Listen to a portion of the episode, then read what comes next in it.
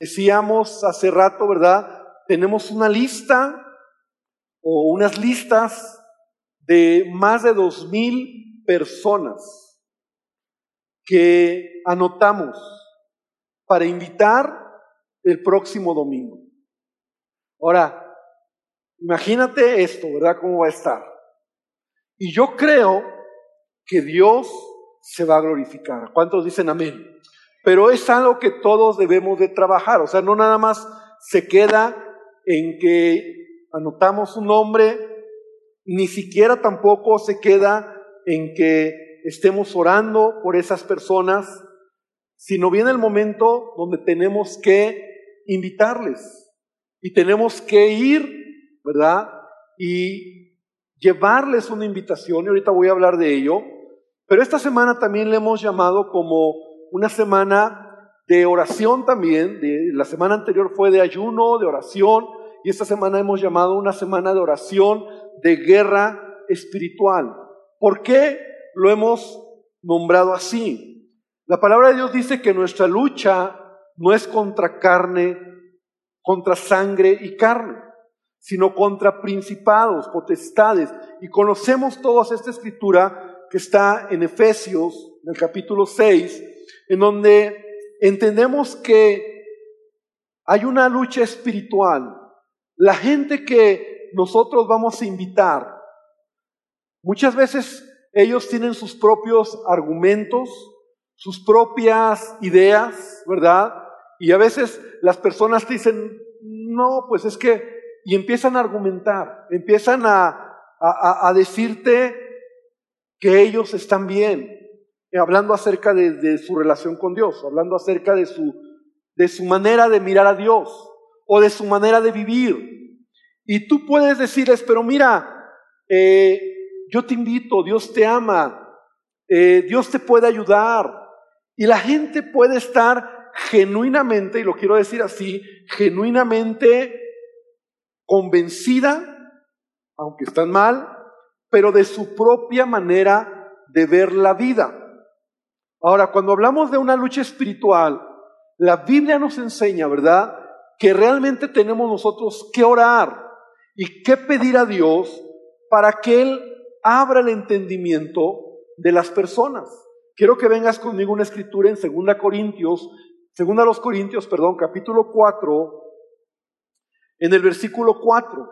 Es una escritura muy interesante que nos da un poco de luz para entender ¿Qué sucede con la gente que no conoce a Dios? Y que de hecho tú y yo estábamos en esa condición.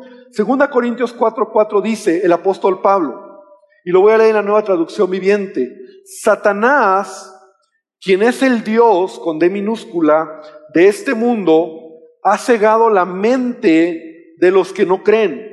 Son incapaces de ver la gloriosa luz de la buena noticia y no entienden este mensaje acerca de la gloria de Cristo.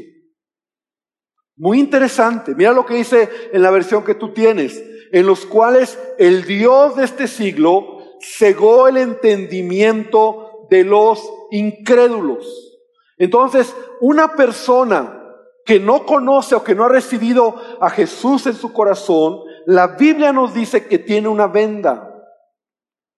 Tiene una venda que le impide ver, o como dice esta versión, su mente, ¿verdad? Ha cegado la mente de los que no creen, que le impide ver el mensaje de amor, el mensaje de salvación. Y es ahí donde nosotros tenemos que orar. Es ahí donde nosotros tenemos que interceder y clamar para que sea Dios, porque solamente es Él, el Espíritu Santo, que Jesús dijo que Él nos va a guiar a toda verdad y Él nos va a redarguir de pecado, sea el Espíritu Santo el que quite esa venda. Porque la gente puede estar y puede verlo, o sea, puede estar cegada y no lo ve. Ahora tú no vas a decir, sí, lo que pasa es que tú estás cegado, ¿verdad? Pero la Biblia me deja ver que la oración va a traer, ¿verdad? Va a hacer y, la intercesión y, y, orar para que toda obra del diablo, dice la palabra, dice Pablo, que Satanás ha puesto una venda ha, cegado los ojos de las personas para que no les alumbre el Evangelio. Entonces, por eso muchas veces tú a las personas les hablas de Dios y no lo entienden. Y mira, tú puedes a veces decirles, a ver, te voy a explicar que la Biblia está en contra de la idolatría. Y mira, y les dices y les explicas y, les hablas con la Biblia y la gente dice, pues a mí me dirás lo que sea, pero yo sigo creyendo en mi imagen. Entonces, ¿cómo es posible? La razón está aquí o la respuesta está aquí. Hay una venda. Hay una algo que no les deja ver. Y esto te lo quiero decir también, ¿verdad? Porque a veces como cristianos nosotros discutimos con la gente. ¿no? Y tú le quieres convencer de la idolatría o de, otro tema o de que si la Biblia este, es la palabra de Dios o, y te, a ver, explícame qué dice Dios o qué dice, o qué piensas tú y tú te la, tú te desgastas y al final ellos no lo ven. La Biblia dice que las cosas del Espíritu se deben discernir espiritualmente. Entonces, ¿qué es lo primero que tiene que suceder en alguien para que pueda haber un nacimiento espiritual? Juan 3, Jesús dice, es necesario nacer de nuevo. Y a todos nos pasó. El día que tú aceptas a Cristo, esa venda se te cae. El día que tú vienes a Cristo, como que se te abre un panorama en donde dices, ¿por qué no lo veía? Y, tan fácil o tan simple, y antes no lo veía. La Biblia nos enseña que el Dios de este siglo ha cegado el entendimiento de las personas. Ahora, ¿qué es lo que nosotros tenemos que hacer? En primer lugar, y por eso hemos enfatizado tanto el tener que orar por la gente. Se dice que realmente empiezas a preocuparte por alguien cuando empiezas a orar por él. Y esto es una verdad. No es un cliché cristiano decir, voy a orar por ti. No, cuando verdaderamente te preocupas por alguien, oras por él. Mira, Pablo en muchas de sus cartas, él dice, siempre están en mis oraciones. Les hablaba a cristianos, a, sus amigos, a quienes amaba, siempre orando por ustedes. Entonces, la manera en donde realmente tú vas a mostrar amor por alguien es orando por él. Cuando tú puedes pedirle a Dios que Él sea el que quite esa venda. Que sea Dios el que traiga esa salvación, ¿verdad? Porque mira, tú y yo no podemos hacer más que invitarle o que hablarle del amor de Dios, pero la obra la va a hacer el Espíritu Santo. La obra la va a hacer Dios. Pero si tú nada más te avientas así y no pasa nada, a lo mejor tienes que orar y tienes que clamar y tienes que pedir. Y mira, ¿cuántos de los que estamos aquí no somos producto de gente, amigos o familia que estuvo orando por nosotros, ¿verdad? No un mes, a veces hasta años, orando. Ayer que te decía que estábamos en esta, en esta, en esta boda, ¿verdad? Eh, nos sentamos con los padres del novio y entonces ella nos platicaba, la, hermana, cómo eh, su tía, que fue la primera que se convirtió, empezó a orar por su familia y oraba y, han pasado años, ¿verdad? Pero ya no solamente es la tía, es ella, es su familia, ya son varios familiares que se han ido convirtiendo a Cristo. Entonces, la palabra de Dios dice, la oración eficaz del justo puede mucho. Amén. Entonces, ¿cuántos justos hay esta tarde? Pues tu oración puede mucho. Tu oración puede mucho. De tal manera que debemos de esta semana continuar intercediendo para que el próximo domingo sea un día glorioso, para que Dios se glorifique. Y tenemos que orar en esta línea, que toda todo ataque, ¿verdad? Que Satanás muchas veces va a traer, va a poner obstáculos, sean quitados y podamos ver la gloria de Dios. Quiero pedirte que abras tu Biblia en el libro de Judas. Es un libro muy pequeñito, está antes de Apocalipsis. Solo tiene un capítulo en el versículo 22.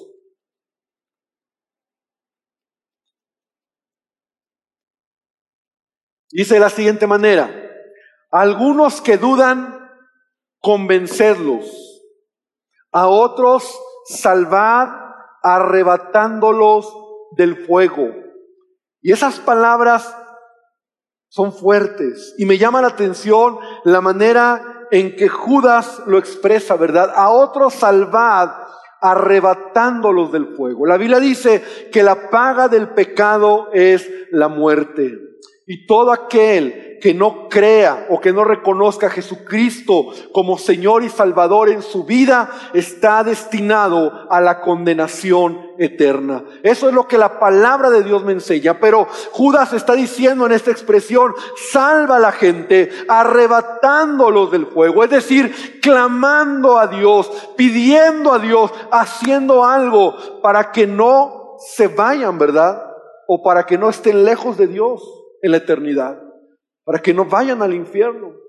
Arrebátalos del fuego. Entonces, tenemos que orar, pero también esta semana vamos a invitar a las personas. Y nosotros hemos mandado a hacer estas invitaciones muy bonitas, ¿verdad? De muy buena presentación, donde queremos ayudarte, facilitarte que tú puedas invitar a la persona por la que has estado orando.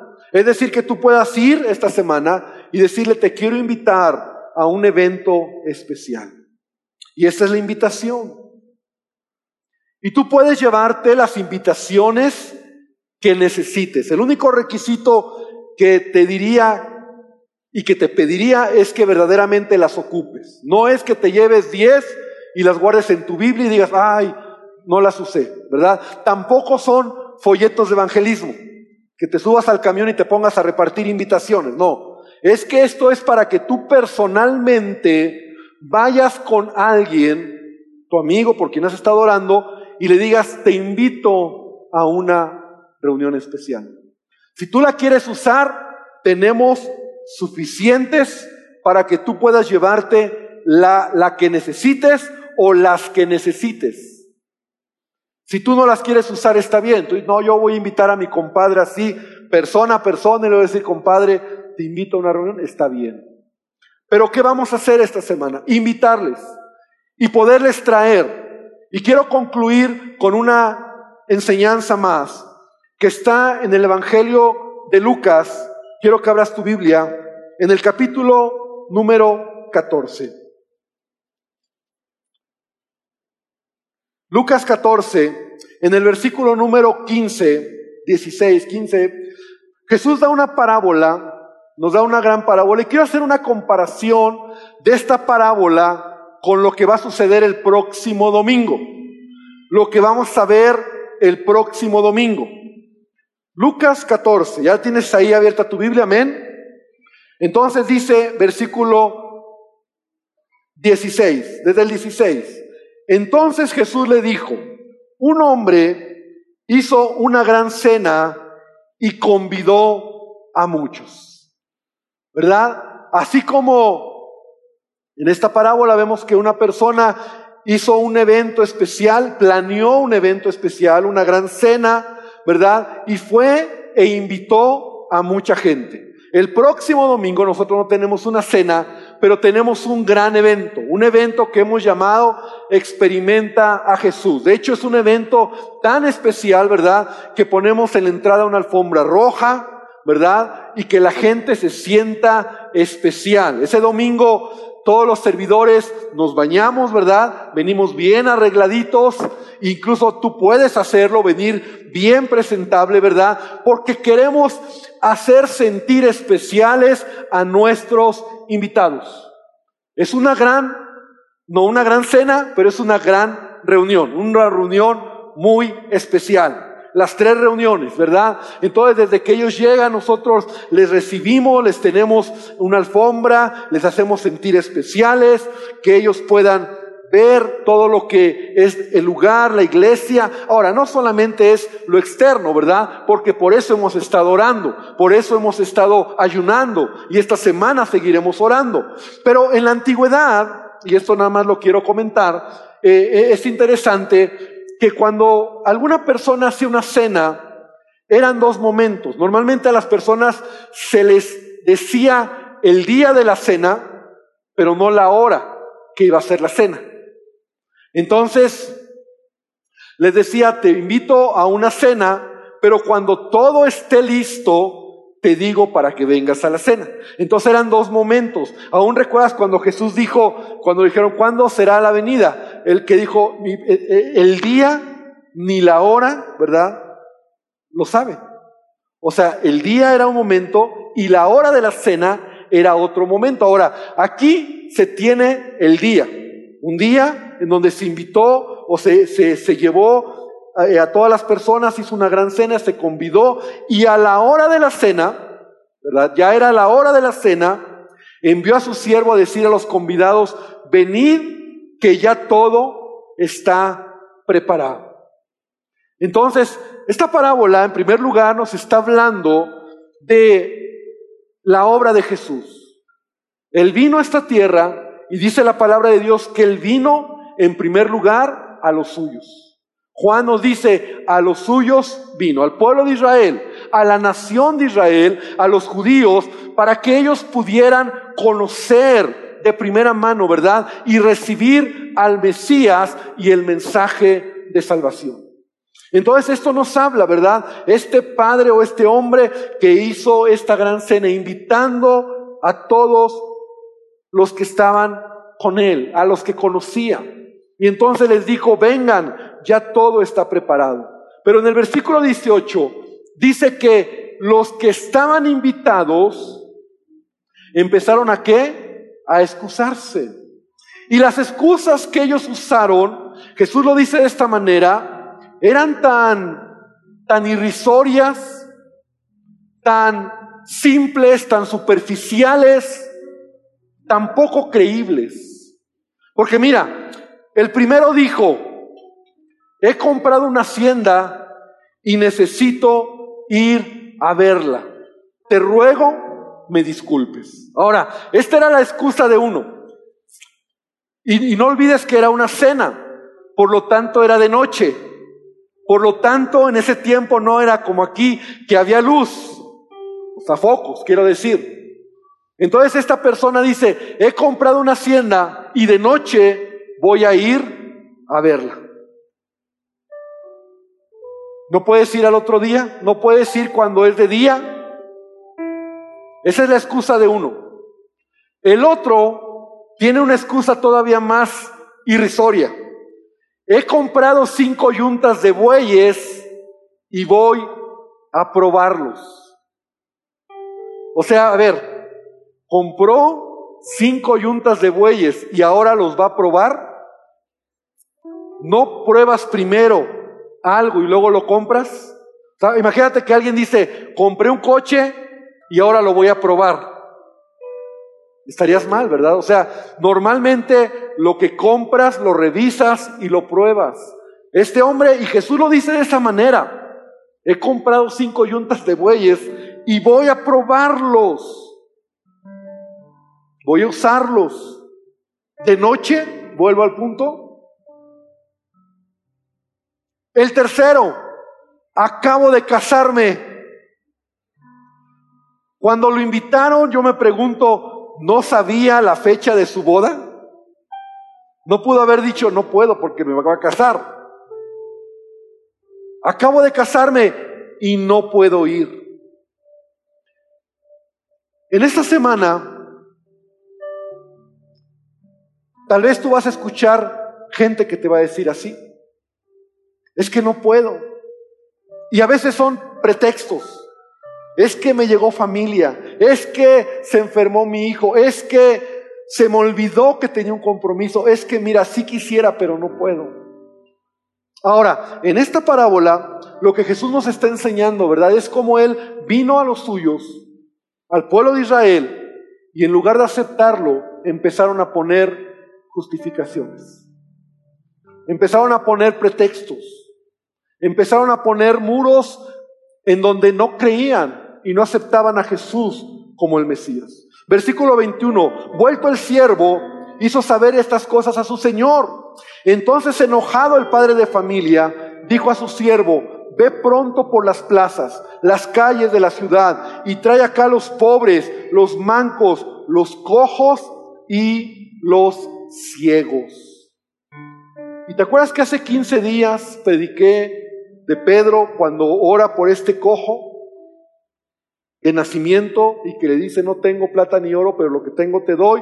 Y oró por él y se levantó y decía que cuántos cojos, cuántos lisiados espirituales tú y yo conocemos.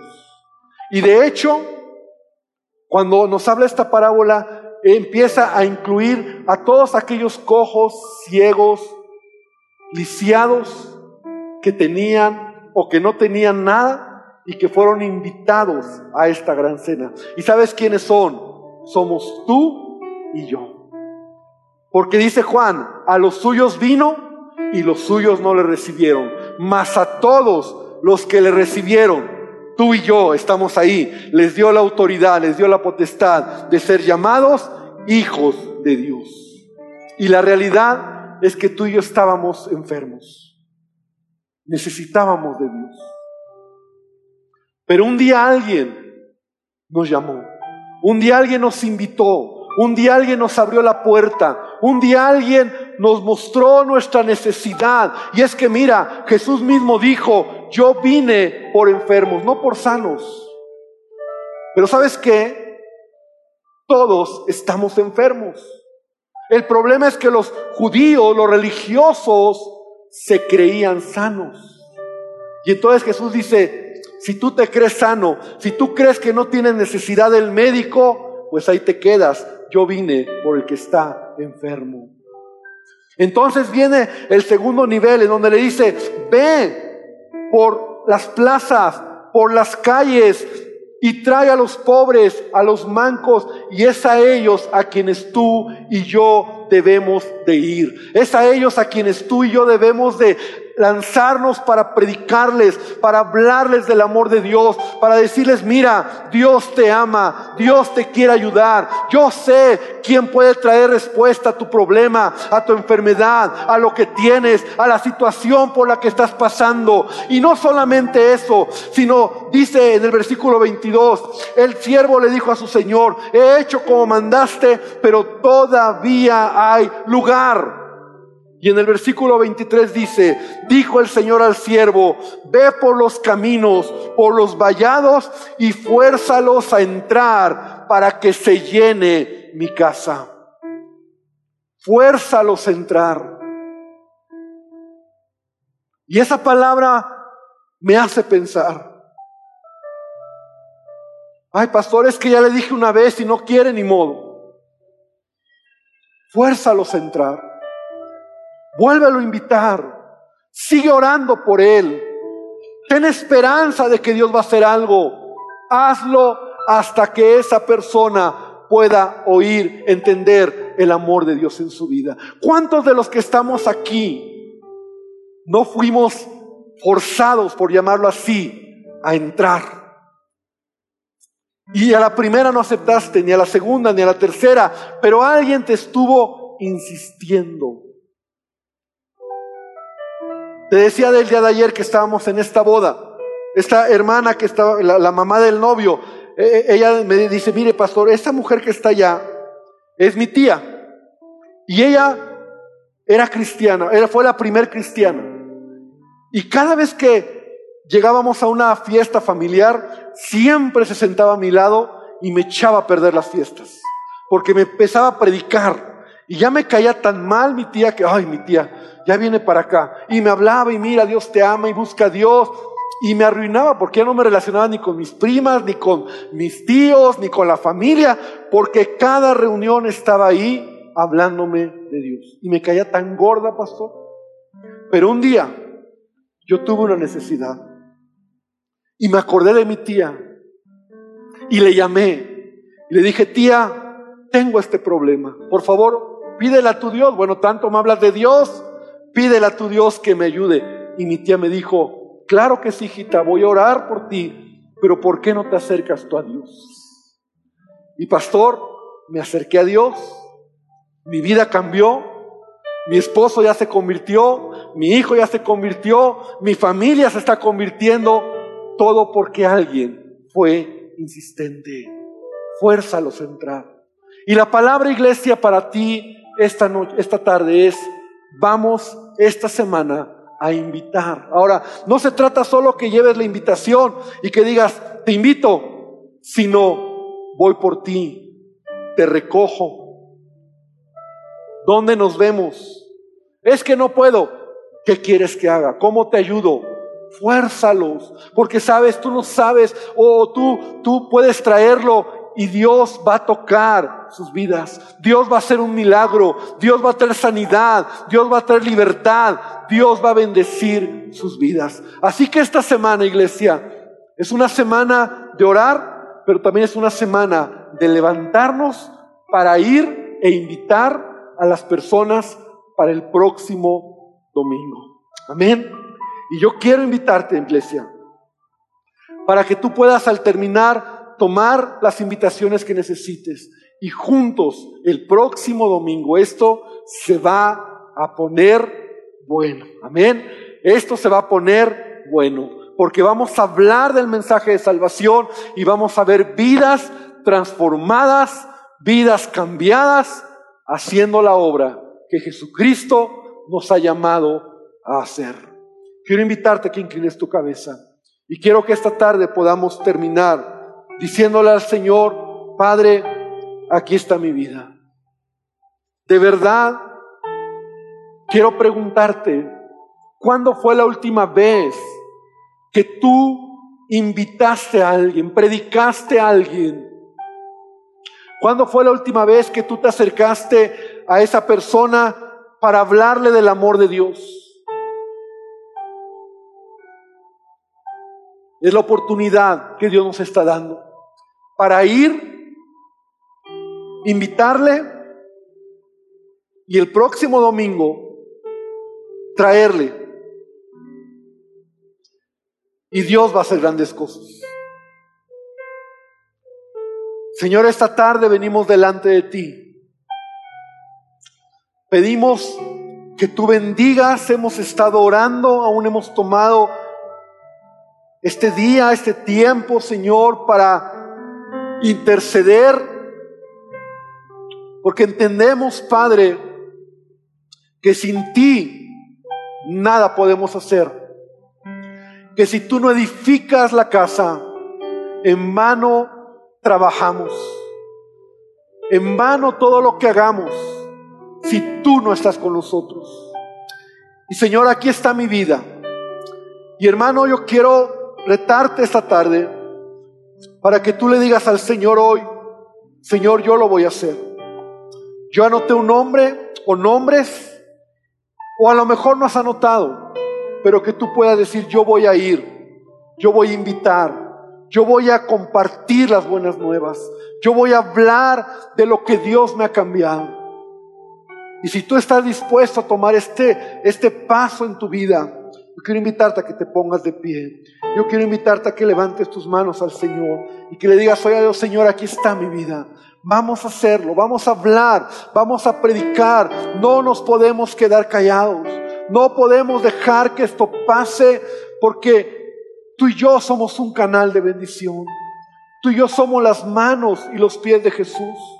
Tú y yo somos la voz de Jesús. Tú y yo somos ese, esa extensión para hablar del amor de Dios. Así que Padre, hoy estamos aquí para pedirte y para decirte, aquí está nuestra vida.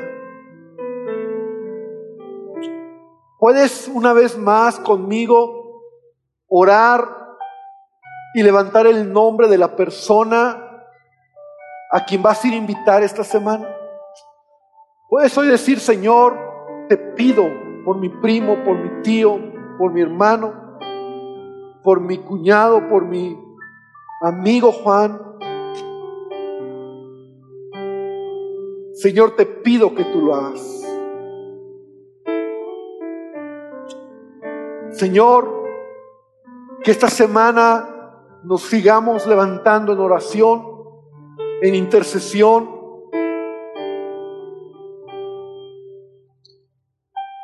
Y gracias Señor porque tú harás grandes cosas.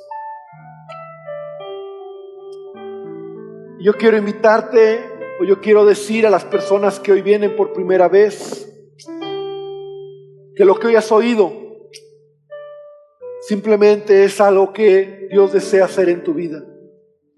Él desea bendecirte. Él desea tomar el control de tu vida.